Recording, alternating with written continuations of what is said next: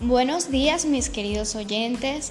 El día de hoy estaremos hablando en nuestro segmento Conociendo la historia del siglo pasado sobre dos movimientos literarios importantes que surgieron a finales del siglo XVIII y comienzos del siglo XIX, los cuales fueron la Ilustración, que se dio a mediados del siglo XVIII y fue principalmente activo en países europeos como Francia, Inglaterra y Alemania, y el romanticismo. Estos movimientos en realidad son muy diferentes entre sí, debido a que el romanticismo está basado en la imaginación e ilusión como una vía de escape, una estética distinta a la que utilizaban ya que ésta se enfocaba más en una filosofía nueva y una nueva manera de entender el arte, basado en sus emociones, sentimientos y sueños mientras que en el iluminismo hablábamos sobre la realidad y la razón. Consideraba que la razón era la luz que iluminaría el conocimiento humano para sacar a la humanidad de la ignorancia y así construir un mundo mejor. El romanticismo destruyó los ideales de lo que había sido la ilustración pero nuestro enfoque principal el día de hoy será el romanticismo en contraposición de los efectos que tuvo el movimiento de la ilustración y la razón, tomando como ejemplo los himnos que salieron para la época. El día de hoy hablaremos de seis en específicos, los cuales son el himno mexicano, el colombiano, el de Reino Unido, el de Estados Unidos, francés y el italiano.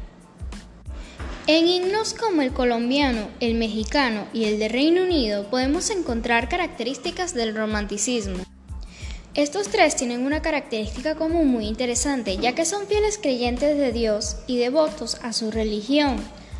Claro que en el himno italiano también mencionan a Dios dándole gracias, pero este himno en realidad se inclina más hacia la ilustración, tema del que estaremos hablando un poquito más adelante. En himnos como el de Estados Unidos y el colombiano, habla de cómo su nación se levantó y victoriosamente logró la independencia. Hablan de su historia y de cómo celebran, de que ya no serán más esclavos, sino ciudadanos, y de que al fin tendrán la libertad por la que tanto lucharon.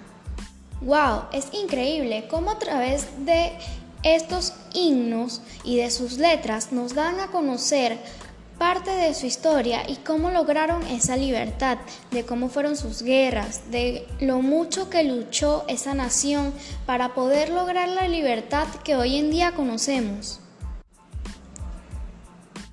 ¿Sabías que en la ilustración negaban cualquier forma de conocimientos que no procediera del análisis racional?